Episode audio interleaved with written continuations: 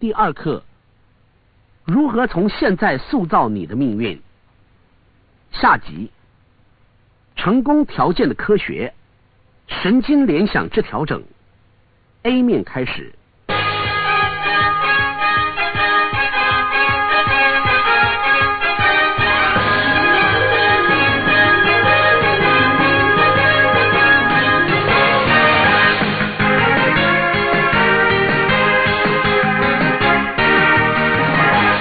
欢迎回到第四天的个人潜能，各位，我要恭喜你能够坚持到底，每天都比前一天更加成功。这是一种简单日常的灌输，会创造一连串的正面成功的规划。无论你以前成功或者失败，这套课程将彻底的改变你的未来。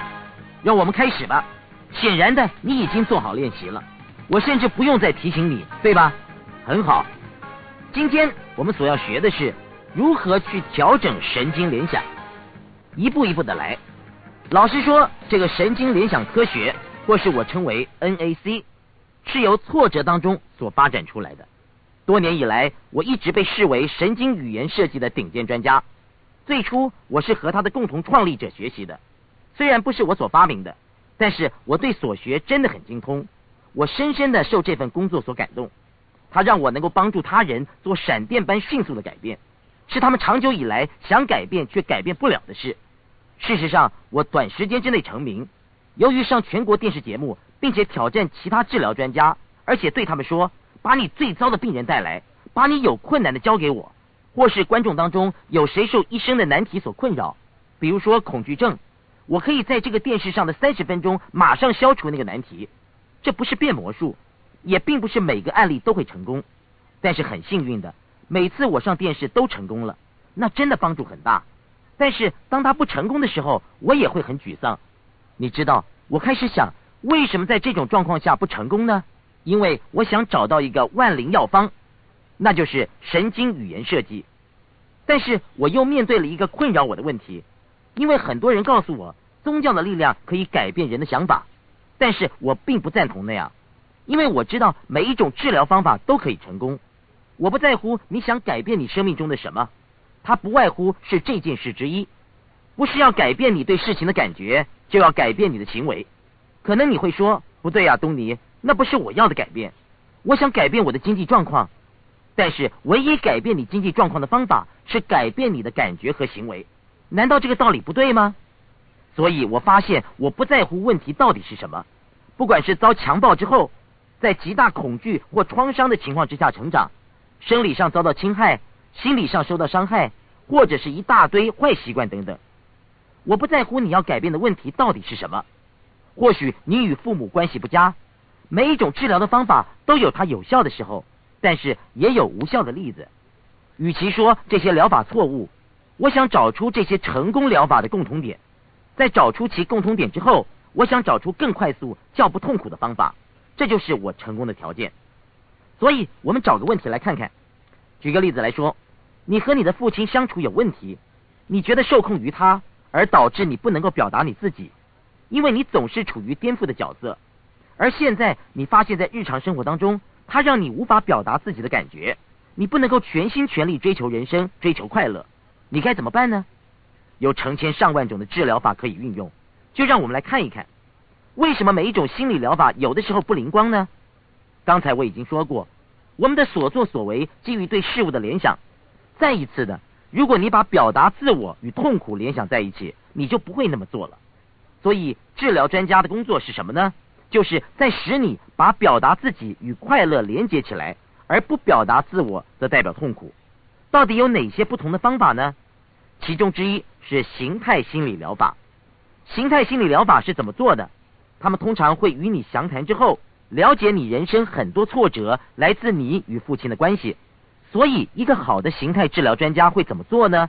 很可能的，他们会拉出一张椅子，然后说：“看到这张椅子啦，他就是你的父亲，你要改变对他的感觉，并且知道你有力量，所以我要你转动那张椅子，我要你对着椅子大叫大喊，让他知道你真正的感觉，让他知道你有自己的想法，让他明白。所以，当你小声小气的说：‘嘿’。”爸，呃，我不觉得你给我足够的沟通空间。而那个治疗专家会说：“不是这样，要表达出你真正的感觉，大声的讲出来吧，就是那样。最后你终于表达出你的情感，你会说：“爸，我现在长大了，我是大人了，不要再像小孩子一般的对我，我有自己的想法。”你知道吗？虽然这听起来很蠢，但是它有效。如果在你脑中有片刻你认为那张椅子是你的父亲，而且自己处于强势，这是人生中的第一次你想到父亲而觉得强悍，有胆量去很清楚的表达自我，即使这听起来很傻，他还是成功了。当然，这是笼统的形态治疗法，不过应该给你大致的轮廓了。好，现在让我们试试另外一种疗法。假设仍然是同样的问题，但是你向理智情感疗法寻求协助。一个有能力的治疗家会告诉你，你的问题并非源自你的老板、父亲、兄弟或姐妹，尤其是和你父亲一点关系都没有。那是因为你对你父亲的误会以及不了解，所以当你遭受挫折的时候。就自然的会把责任全部推给父亲，才让你受了苦。通常这种治疗专家会说，你只要改变你的想法，你就会觉得更好。经过一番对话以及讨论之后，如果你信任那个治疗专家，而且他们能力如果可以的话，你会很快的改变你对于父子关系的联想。当然，你的行为也会改变。但是注意到，当它有效的时候，是什么改变了？是神经联想改变了。当父子关系对你有新的含义的时候，也就是这个疗法成功的时候。好，让我们试试另外一个方法。我们来试试另外一种心理辅导，那是会聆听并且给予分析的治疗专家，对你会有无条件的正面支持，而且没有半点对你的评断。他会说你有潜能去解决你的问题。通常这些专家会制造一个爱你、欣赏你、尊重你的环境。所以，当你觉得情绪上比较放松、感觉比较好的时候，你谈论你的问题的时候，你就很自然的认为你有解决问题的能力。结果是很快的，你开始改变你对自我形象以及人际关系的联想。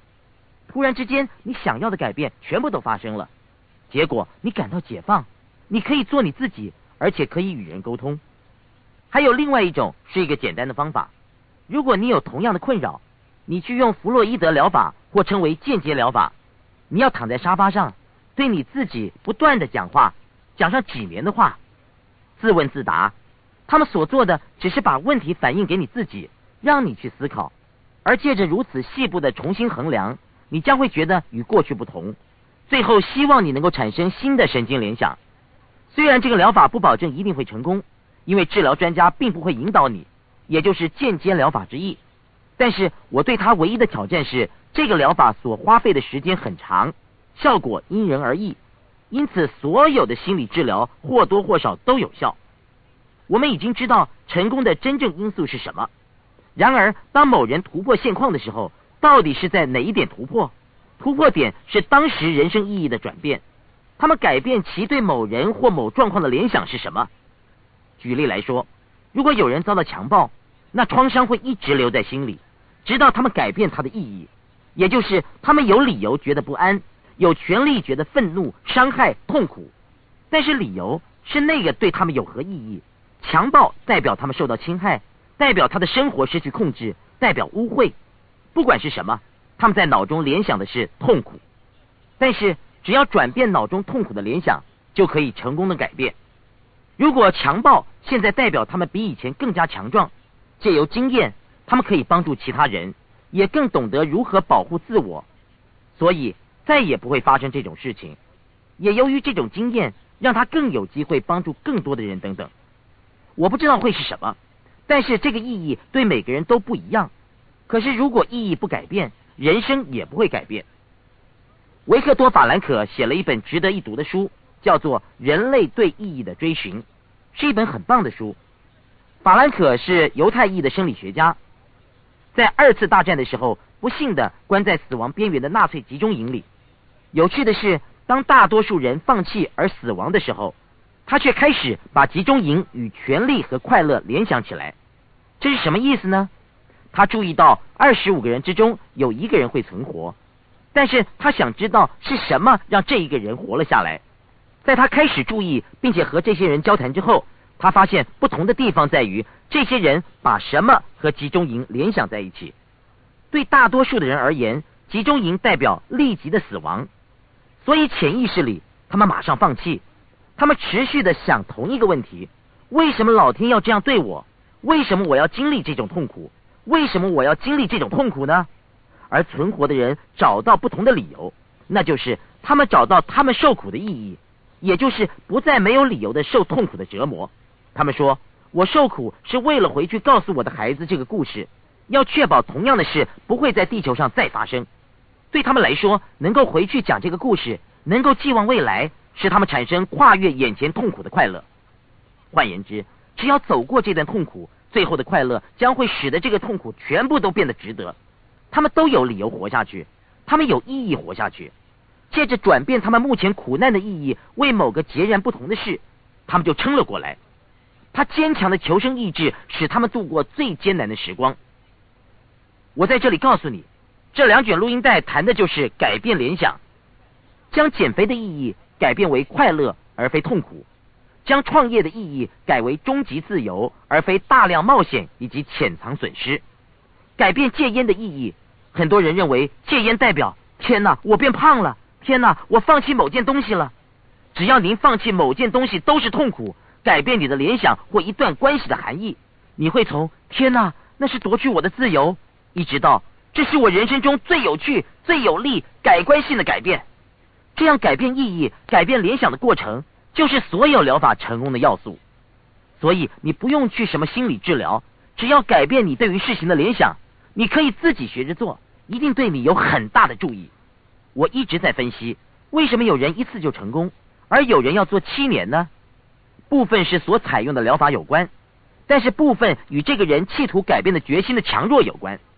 我发现有些人一下子就可以改变，一点也不用费什么力。但是其他的人则必须要努力去督促，更有人一点想改变的也没有，他们只知道一直付钱给专家，只想和治疗专家谈谈或者去算命，但是他们并不想真正的去改变。所以我开始观察到底是什么原因能够让人一次就可以彻底的改变，所以我发展了一套有效的方法，这种方法不用花很多的时间，那就是我所教的神经联想。有很多人来找我。希望我能够改变他们，我会进去改变他们的联想，真的很有效。但是我也注意到有一些案例在几年之后又恢复成原来的情形。比如说有人抽烟，我让他把抽烟和巨大痛苦、不抽烟和快乐联想起来。一旦产生了联想，他们的行为就改变了。他们的潜意识里为了要避免痛苦而寻求快乐，自然而然的不再抽烟了。但是设计的观念基本上也很令我困扰。也就是我让人们以为，一旦我使他们改变，他们就再也不会变回原来的情况。然而事实并非如此。两三年之后，或许因为某种原因，他们又开始抽烟。然后他们说：“安东尼，你的方法不管用啊！”我告诉他们：“不管用是什么意思？他有用了三年呢。”他们说：“是啊，可是不是永远有用。”于是我发展出新的观念，这种观念会造成大大不同的效果。举例来说。最近有人来我家修钢琴，这部钢琴用了很久，需要调音。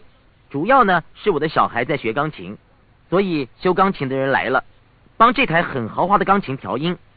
各位可能知道，调音的方式是改变那个钢丝的松紧，因为钢琴用久了，钢丝变得很紧，所以必须要调整，声音才会好听。当他在调音之后，我问他说：“这样可以了吧？”可是他说：“我下个礼拜还要来。”我问他这是什么意思呢？我以为你已经调好了。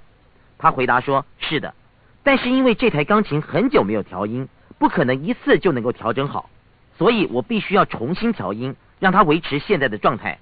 我必须调整这些钢丝，保持这样。”我说：“难道你不能只调整一次，保证永久吗？”他说：“因为钢丝已经拉了很久了，就是需要不断的调整它。在他走之前再试试。”发现已经有一些钢丝又回到老样子了，所以他一周之后还会再来。然后我想大概两个星期之后他还会再来，再来每一个月、每三个月，最后每六个月都会来一次。即使保持现状，他也要每年来两次来调整它。那也是我对人生的比喻。我并非某天重新设计我的人生，而后他就成功了，美好了。我大多数的成功经历是由于我每天调整自己，保持最佳的状况，尽量感受，尽量付出，那就是神经联想的调整。那就是为什么我不谈设计，却说调整。比如说，如果你想强壮身体，你不会只去运动一次，之后就认为现在我会一辈子健康，因为你必须要持之以恒。你要做的是调整，让运动成为你生活的一部分，之后你便会开始上瘾。那会成为你生活形态的一部分。你不会起床之后不刷牙，你不会起床之后不洗头不洗澡，所以你不应该起床之后不调整你自己走向成功。所以想想，把这样当做生活形态，把成功成为你每天设定的目标。所以我们要如何调整自己？让我告诉你它的三个要素。这是神经联想调整系统的三大要素。第一，要有决心，这是第一要件。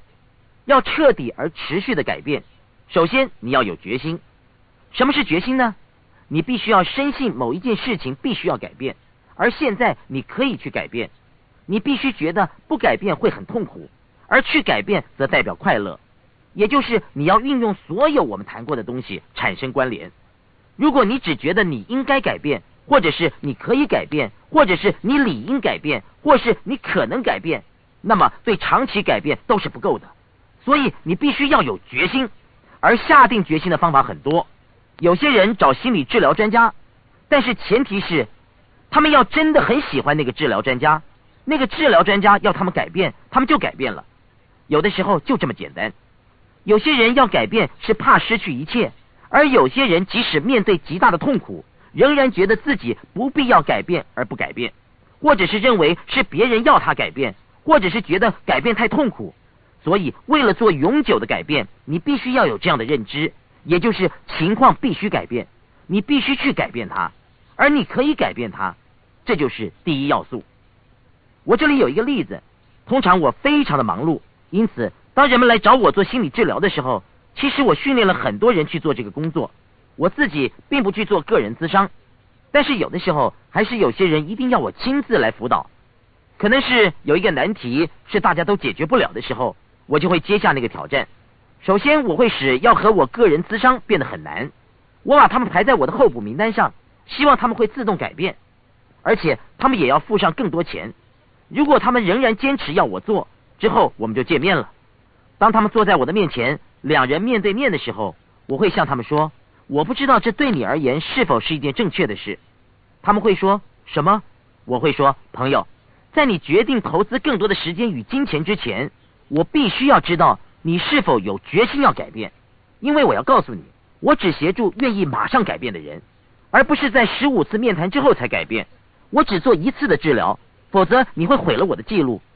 通常他们会大笑，但是我说我是认真的，除非你让我觉得你必须改变，不然我不会帮助你。不是你应该，你可能改变，而是你必须改变。而后他们需要说服我。他想了一下。他们就要试着以十五分钟说服我，他们为什么一定要改变？因为如果不改变，那将会赔上他的人际关系、他们的健康、他们的自尊，而他们已经失去很多了。因此，他们不想再那样。他们觉得应该改变，否则会失去更多。我听了之后，通常会告诉这些人：只有认为改变是不够的，要有决心改变才是重点，否则就是浪费你的金钱还有我的时间。如果下定决心之后，那么我的第二步工作就比较轻松了。第二步骤是什么呢？简单的说，是干扰现有的负面联想的形态，也就是干扰原型。举个例子来说，如果有人有惧高症，那是怎么样的情形呢？他们一看到透明电梯就有典型的反应，他们立即的联想是电梯等于无尽的痛苦，那么他们的身体马上就瘫了。所以我怎么做呢？我先知道他们有决心要改变。然后我会尽全力去改变他的联想，干扰他的原型。所以，当他们一想到电梯，一感觉要瘫的时候，我突然伸手过去说：“站起来。”他们会说什么？我说：“站起来。”当时这个干扰了他们的原型。然后我说：“坐下。”然后我说：“告诉我电梯的事。”他们说什么？当然，他们又开始说电梯的事了。而突然之间，我会问他们的问题。当他还在想有关电梯的事情的时候，我问他说。你会为了四万元而吃下整晚的蟋蟀吗？他的脑袋立刻又问什么？我又再一次的干扰他的原型，我会做各式各样的事情。干扰原型的关键在于要出乎意外的做一些事情，使他们受到震撼。就好像你有没有正专注于与人交谈的时候，突然有人走过来问你一个毫不相关的问题，等到你回答完之后，再回到原来对话的时候，你居然再也想不起刚刚到底在谈些什么。你有过那样的经验吗？即使你真的很认真的在谈某一件事情，那个人干扰了你的原型，你就很难再恢复了。如果你持续干扰某人的原型，最后他将无法恢复。所以，把你自己的脑袋想成一个自动点唱机，里面有上亿张唱片，而每次你只播放其中的一张唱片，你播的唱片会决定你的心情。所以，如果你播放一张很悲伤的歌，你就会觉得很糟；但是如果你播放一张正面的唱片，你就会觉得很棒。挑战是人生有许多事在进行，每一件事都碰出了按钮，我们就马上开始播放这些唱片，让我们感到悲伤、挫折或者是生气。我们所要学的就是改变这些唱片的原型。如果我抽出你脑中的一张唱片，然后拿笔在上面来回的画，或者是用刀子来回的刮，你说会发生什么事呢？你永远不能再像以前那样播放那张唱片，那就叫做干扰某人的原型。Thank you.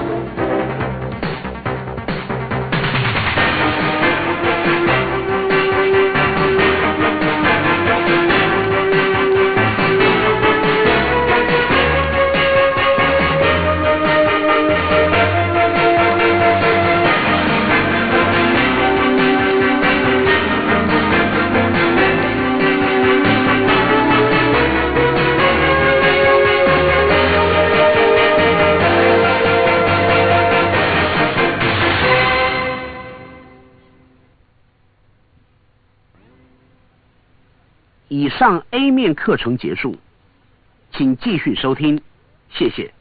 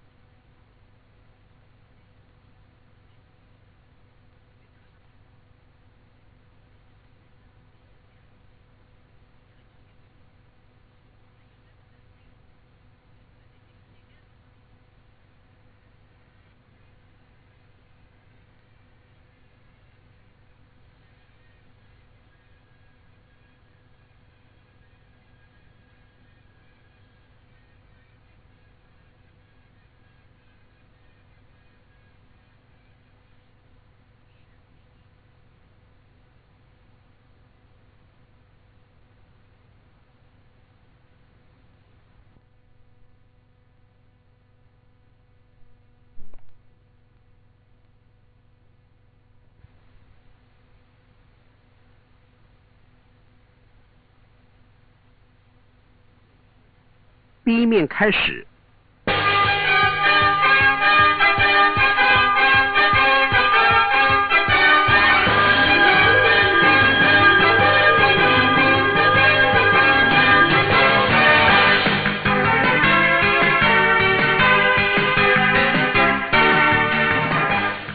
我再给你一个简单的例子。有一次我在做研讨会的时候，有一位小姐来找我。我们才做了一次有效的人际关系的课程。他上来对我说：“罗宾斯先生，我和我的先生有一个问题，我们已经分居了。”他接着就开始哭泣。以前因为我的经验比较不足，所以开始协助别人的时候，碰到像这种问题，我总是马上的说：“呃，不要伤心，请放轻松一点，没关系的，请不要担心，不管问题出在哪里，我们会解决的。”但是你知道那样做的问题到底在哪里吗？哭的人继续的哭，直到停止为止。为什么呢？因为并没有干扰他的原型。换句话说，他们预料到你会说没关系，所以通常这并不会改变其原型。他们会说：“嗯，我想你是对的。”然后他们再一次的回去进行其原型，回想原来的思考模式。听起来很熟悉吧？所以我现在所做的方法不同。我现在做的是去震撼他人。也就是干扰其原型，所以他们再也无法回去那么做，也就是剧烈的改变他们的神经联想。我是很激烈的进行，所以他走向我说：“罗宾斯先生，我和我先生，我们有问题，我们……”然后他就开始哭了。我喝了一口水，然后拿起了杯子，哗的一声，我把水泼向他。他说：“你你干嘛？你疯了？”我说：“没什么。”我微笑着说：“告诉我你跟你先生的事吧。”他说：“什么？”这个时候，他笑着想到他的夫妻关系，啊，这是全新的形态。他说：“我们在说什么？”我说：“哦，你和你先生的事啊。”然后我又笑着喝了一口水。他说：“哎，你真的有点疯狂哎。”我说：“没错。”不过继续告诉我你和你先生的事吧。所以想了一下，他又说了：“嗯，我和我先生之间……呃，突然之间，他觉得没什么事了。呃呃，我我们是有一些问题。”而我说：“不止吧，你刚刚还在哭呢。”我试着使他回到刚刚那里，然后他又说了：“啊，是的，呃，那是因为……呃……”然后他又开始哭了。我拿起了杯子，又哗的一声泼向他。这个时候，他的妆也花了，旁边围了一群人在看。各位，除非你有很强的协调技巧，否则千万不要试着这么做，要不然你的麻烦可大了。说不定这位小姐还会赏你一个巴掌，掉头就走人呢。这只是我的经验，千万别学我，除非你是个协调专家。但是他知道我关心，即使看起来有点疯狂。结果他开始笑了，他说：“哎，你在干嘛？那真疯狂哎！”妆从他脸上掉下来，我说没事，只要告诉我你跟你先生的事。他说我我们很好啊。我说不不不不不，来嘛，告诉我。他又说了一段时间，我又泼他更多的一点水。在那之后，他一想到他先生，他就崩溃了。他说我们真的很好，那就叫做决心和干扰原型。那个水是决心，而其原型一直遭到破坏。直到他再也不想用那个想法了。当他一想到他先生，他开始笑，而在笑声之中，他自己找出了办法。他不再陷于原型里面，那有道理吗？我们必须打破旧有的思考，去寻找新的结果。第三，调整有利的联想。在你有决心并且干扰原型之后，产生长久改变的关键是调整你自己，产生一个新的联想。一个有利的新联想。我对那位女士所做的新联想是，让她把笑声与其夫妻关系连接起来，借由笑声使他突然之间能够处理他的处境，或者某些人有惧高症，我会让他们觉得很强壮有力，然后让那种感觉与搭电梯连在一起。我会重复的做，以达到调整的目的，直到他们很快的觉得搭电梯的感觉是强而有力的。发生了什么？他们感到不同，行为也因此不同。问题控制住了。这其实可以运用在任何事情上面，只要你有足够的决心。好，再给你一个简单的例子。有一次在研讨会和观众分享，我现在跟你说的：如果你不做一件事，那是因为你把痛苦与其联想在一起，而把快乐与不做它联想在一起。那个时候，有一位女士举手说：“这里有一个例子。”她说。我和我先生想多花一点时间在一起，但是我们就是不这么做。我问他为什么呢？他说就是不能啊。我说你是说你没有下定决心去做？他回答说是的。你知道，我想你是对的。我们没有百分之百的对待对方。我说如果你们能够百分之百的投入，你们能够一起共度时光吗？他回答我说当然可以啦。我说那么为什么不那么做呢？他回答说：“因为我们可能没有尽力，为什么呢？”那真的开启了话题。她说：“我不知道，我爱我丈夫，可是我就是不能够全心全意的对他。”我问她说：“真的吗？”好，让我问你一个问题：如果你不全心全意对他，那只有一个原因，你觉得奉献是痛苦而非快乐，这样对吗？他想了一下说：“我想那是真的。”我说：“为什么？”你是如何将两者连接起来的？是快乐还是痛苦呢？而事实是在他的成长过程中，他对他的家人全心全力的付出，他心里觉得他百分之百的爱他的父母，他觉得自己一直给给给，是致力于爱他们，但是他不觉得有回馈，不觉得受到宠爱，觉得他们没有回报，所以对他来说这是损失，也是痛苦。所以他在成长的过程当中，将百分之百全心付出和关爱他人联想为痛苦，他甚至不自觉有这种想法。然而这影响了她和她丈夫的关系，导致夫妻两人日渐疏远，相处的时间不够。那只是因为她没有在情感、生理和精神上百分之百的对待她的丈夫，所以该如何改变她的神经联想呢？步骤一是什么？还记得吗？要有决心。我要使她确信她必须要改变。所以我说，让我问一个问题。我没有说她必须要改变，我要她来告诉我。我说，如果你不改变这样的形态，如果你仍然不对你的丈夫付出，三五年之后会有什么结果呢？她想了一下说。我想我们会离婚吧。我说，为什么呢？他说，如果我不对他做承诺，如果我不全心全意的爱他，他会感觉得到的。如果他不觉得百分之百的被爱，那么他可能也不会全心全意的爱我。而且，如果我不觉得被爱，我将会很生气，并且衍生所有的问题。我说，这种情形是不是已经存在了？他说是的。所以我接下来要做的是让他联想，联想什么呢？为了使他觉得一定要改变，要把痛苦和他现在的行为连在一起。我们继续讨论了一下子之后，他开始告诉我，如果他再不改变，这将是对他小孩很坏的示范。而且即使他离婚了，也由于他的不愿意付出，将没有男人会再爱他。很快的，许多痛苦和维持现状连在一起。他知道他必须要改变。我说，如果你有所改变，事情又会如何呢？他回答说，如果我改变，那么他也会给我他全部的爱。我们的关系会更好，家庭生活也会更和睦。他对那样的生活充满了快乐，所以无疑的可以进行下一个步骤了。所以现在他有决心了，他知道他必须要改变，但是他仍然有原来的想法和恐惧。他又说了：“如果我不改变，将会很痛苦。但是万一我全心全意的爱他，而他却不爱我怎么办呢？万一我承诺了却得不到爱怎么办呢？万一我承诺了却只有得到痛苦又怎么办呢？”因此我说，让我帮你忙吧。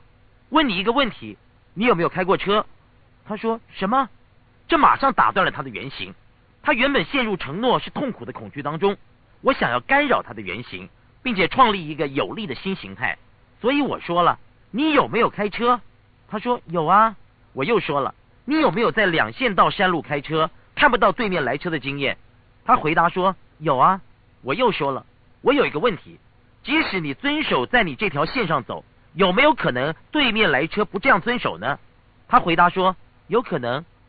我说那么你能够保证说你承诺开在你那条线上，对面来车也只开在他们的线上吗？他回答说不能。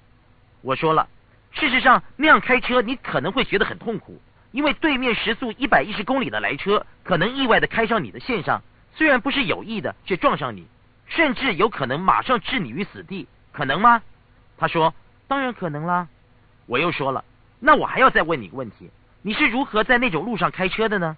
你怎么可能在不了解对面的来车是谁，有没有遵守开在他线上的诺言，而在山路上开车呢？你怎么办到的？你怎么能够遵守在你线上开车，而完全不知道对面车的人会怎么做呢？”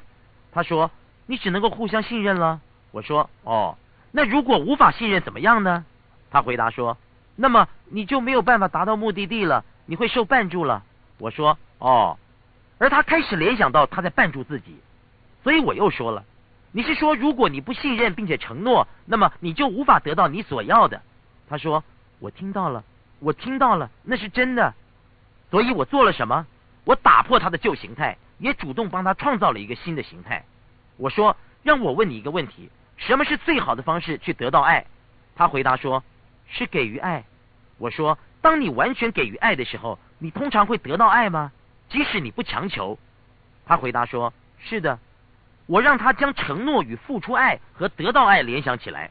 最后我说，让我问你一个问题：万一你先生不对你承诺，那怎么办呢？万一你全心全意的付出，而他不回馈，那怎么办？他说，总是有人会感激的。如果我一直付出，那么人生当中会有人感激的，那是毋庸置疑的。我说你要承诺做些什么呢？他说我承诺要给他百分之千，给他我人生中所有的东西。如果那吓到他，我还会给他更多；如果那又吓到他，我还会再给他更多。他如果吓得跑掉了，那就是他的损失了。但是我真的是要百分之百的追求，而他真的这么做了，只是改变他的联想而已。走过这三步骤，要有决心，干扰原型，创造有利的新联想。这可能会有形态心理疗法、理智情感疗法同样成效。但是我会告诉你，主要的关键是什么？差别就在于决心与干扰原型，那是改变的关键。如何不要改变？我告诉你一个例子。最近有一天，我在晚间新闻听到对隔天节目的预告，他们说在晨间电视节目上将请到一位专家，用五分钟治疗恐惧症。这本来是我的专长，我就是以这项专长出名的。我上电视，在录影机前马上消除人们的恐惧症，所以我想他可能是我的学生之一。或者可能是我训练过的生理学家，或者是心理学家。隔天早上我打开电视，发现那不是我的学生。那个人有消除恐惧症的别种方法，这里就是他的方法。首先，他们把这个心理学家请到现场，他们说：“看，他要消除这位男士的恐惧症。”那个男的上来，他们说：“呃，这位男士怕蛇，先生，你对蛇有什么感觉呢？”这个男的说：“呃，很害怕。我在处理有恐惧症的人的时候。”我会找那种失去控制的人，是那种会对那个东西尖叫的人。我那个时候想，这似乎不是很有挑战性。不过没有关系，每个人的方法不同。你知道，当我治疗别人巨蛇症的时候，通常我会拿真的蛇去试试看，那个人真的有巨蛇症。而治疗之后，我也会把它绕在客户的身上，试试看是否成功。其实，在很多电视上，我是用蟒蛇去试的。一看到那条蛇的时候，我还得先改变自己的神经联想。但是这个人是用一条假蛇去试，他把蛇推到那个男士面前，那个男士看了一下，说：“哦，呃呃呃，我想好吧，就看看他到底怎么做。当然这是全国性电视节目。”他说了，这种技巧呢叫做集穴法。他做的就是他要那位男士想蛇，然后他伸出手指打那个男的太阳穴，想想蛇，咚咚咚，想想蛇，咚咚咚，想想蛇，咚咚咚。在做了五到六次之后，那个人问了：“那有什么不同吗？”那个男士说：“有啊，我我我头开始痛了。”他说：“但是对蛇有没有不同的感觉呢？”他说：“我我我觉得没有啊。”治疗师又说了：“想想蛇，咚咚咚，想想蛇，咚咚咚。”如果成功的话，这个男的在做什么呢？他在干扰他的联想形态。你知道我在说什么吗？换句话说。这个男士一想到蛇就会觉得很痛苦。这位治疗师想要改变他，不再害怕蛇，但是那个治疗师一次又一次的做，仍然不成功。他在这个全国性电视节目上汗流浃背，他对在全国电视上出丑而有极大的痛苦。这个时候，我开始同情他，毕竟没有人想在他的处境里。后来电视节目的主持人说了：“啊，好的，广告后我们就回来。”当时他还在说“想想蛇，咚咚咚，想想蛇，咚咚咚”，但是当他们从广告回来之后，我们再也没有看到那位怕蛇的男士了。他们也没有解释到底发生了什么事。然而上来了一个惧怕梯子的女士，所以他又说了“想想梯子，咚咚咚，想想梯子，咚咚咚，想想梯子，咚咚咚”。他反复的这样做。他说：“觉得有什么不同吗？”这个女士说：“有啊，你可以看得出来，她真的感觉不同。”他看起来不再害怕。治疗师说：“想想梯子，咚咚咚。”四五次之后，他们搬来梯子，请他爬爬看。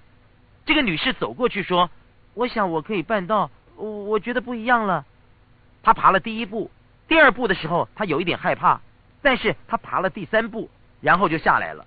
观众疯狂的鼓掌。主持人走向前说：“那真的很棒啊，你一定很为你自己感到骄傲。”这个女士说：“是啊，不只是骄傲，我还很兴奋呢。”因为你知道吗？我先生说，如果这个治疗专家能够使我爬三阶梯子的话，他会给我一万块钱去买东西，并且重新粉刷整个屋子。真有趣，你发现了吗？他是带着决心走进来的，他是必须这么做的，因为对他而言，能够爬上梯子是拥抱快乐，并且远离痛苦，是很不错的交易，可以赚一万块钱。难怪他爬了三阶就下来了。心理治疗不成功，通常基于三个原因。可能是你没有决心，或者是他们没有干扰你的原型，或是他们没有帮你创造新的联想。所以只要试试这些步骤，百分之九十九点九，你将不需要心理治疗专家。我想大多数的治疗家会同意这一点的。这个节目有趣的是，主持人走向这个治疗师，当时节目还有三分钟才结束。他说了，两个当中有一个成功不算差了，还不错。但是何不再试试约翰，也就是那位怕蛇的先生？刚刚他没有产生成效，让我们看看是否能。而他说：“哎，不不不不，呃，我想约翰的问题是他生病了，他可能是有病毒在影响身体的运作。”但是约翰说：“我才没有病毒呢。”治疗师说：“哎，他可能不知道他有啊。”约翰说：“呃，不是不是啊。”主持人说了：“啊，过来这边，你为什么不再试试他呢？”约翰很不愿意的说：“好吧。”于是他到了那边。治疗师又开始喊道：“咚咚咚，想想蛇，咚咚咚，想想蛇，咚咚咚。”什么事情都没有发生。最后那位治疗家满头大汗，他说了：“呃呃，我想我可以私下帮忙他。呃，我想他是因为大家在看才觉得不自在。”而约翰说：“我才没有不自在呢。”他真是一个可怜的治疗家。从此以后，他将会有上电视恐惧症。最后节目快结束的时候。这个有巨蛇症的男士说：“我想我没有改善的唯一理由是我不想改。这除了缺乏决心之外，还有什么更好的解释呢？因此，这就是神经联想调整的三个关键。好好运用它们，就可以做你想要的改变。知道这个要素，你就可以马上的改变，而不用等半年或者是一年。我知道这里有很多要吸收的，所以或许你想再听一遍。”这些步骤重复用了一个月之后，你就会习惯。你将会学到更多干扰原型的例子。你可以选择要害怕原型或破坏原型。其实，在这三十天的录音带节目当中，有一些是专门探讨干扰原型去改变的。现在有一个作业，那就是运用三要素去改变你的生活。现在至少让我们做做这个，对自己下决心，干扰自己的原型，创造新的联想。让我们开始这项作业。好，现在请拿出你的成功手记，让我们用那四件你想改变的事，四件你想改变却不能够坚持到底的事，要如何让改变真的发生呢？先让自己有决心吧。现在我要你写下为什么要改变这四项的十个原因，十个为什么你必须改变的原因，而且这些必须要包括了，如果你不改变会有什么损失？还有，如果你改了，则会有哪些好处？我们好像要开始进行了。不过，你要先感到要下定决心，这是某件必须要改变的，是你必须去改变的。你可以也愿意马上改变它。写下你为什么知道你能够改变。换句话说，确定第一步骤的决心掌握的很好。第二项作业，我要你干扰你的原型，我要你写下四到五个用来干扰原型的方法。比如说，如果你暴饮暴食，那么你的功课就是聚餐时不吃东西，去和友人吃午餐，聚会聊天，享受在用餐时不吃东西也能够快乐的乐趣。或者是你正在吵架，当你吵到一半的时候，你要设计一个干扰原型的方法，也就是呃抓抓鼻子，并且发出呼呼呼的怪声。有的时候很荒谬，一旦当你吵架的时候。帮你从中解救出来的方法就是叫呼呼呼，这样的话呢，你就会大量干扰原型了，这也会改变周遭人的原型。争吵到一半的时候，你突然叫呼呼呼，那绝对会改变他们的状态，他们会纳闷你哪根筋不对劲儿啊，但是他们会开始笑，而改变其原型思考。举个例子来说，你曾经有一定要吵赢的经验吗？这就是逃出这个僵局的办法，干扰原型。做一件歇斯底里的事，做一件古怪好笑的，但是确实的写下四到五个干扰原型的方法。你可能也想为你的人际关系做一些什么。我的妻子贝奇和我早期想出一些方法。我说我不在乎人们多爱彼此，亲爱的，总是会有的时候我们对事情感受不同，或者是我们陷入争吵之中。良性沟通是有用的。但是我希望我们不会因为太生气而说了将来双方都会后悔的话，所以让我们想一个干扰原型的方法，用在我们都有一点失去理智争吵的时候。如果有一方发现另一方开始失去理智，那个人就要去干扰对方的原型。所以我们约定干扰原型的方法，就是在对方耳边说悄悄话，不管当时在进行什么，就算知道自己是对的，也就此打住。等到双方心情好的时候再讨论。干扰原型可以挽救一个关系，它真的很有效。你越能够干扰自己原型思考，你就越能够掌控你自己。第三项功课是创造你想要的新联想，也就是把你想要变成的事与很多快乐连接在一起。其中一种方法就是想你会得到的东西，那些会使一切更快乐的东西，那些会因你改变而更好的事，重复的做。所以每次你一想到它，你就会想到你会得到的好东西，结果是那新的联想会一直保留下来。所以功课是：第一，下定决心，写下十个你为什么一定要改变行为的原因，同时也写下为什么你知道你能够改变的理由。第二，设计四到五个干扰原型的方法，四到五个协助你跳出原有联想的方法。第三。重复的调整你自己，一次又一次的想那些事，不停的感觉并且联想，直到你可以毫不费力的联想。你必须要持续的做，好好玩这个吧。我知道这很陌生，但是第一次骑脚踏车也是一样。你可能刚开始会跌倒，但是你不会说我真失败，你会站起来再去试。所以一开始觉得奇怪没关系，就继续做，一次又一次的做，你就会很行的。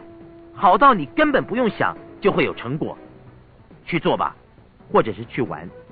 明天我们在录音带上再见了。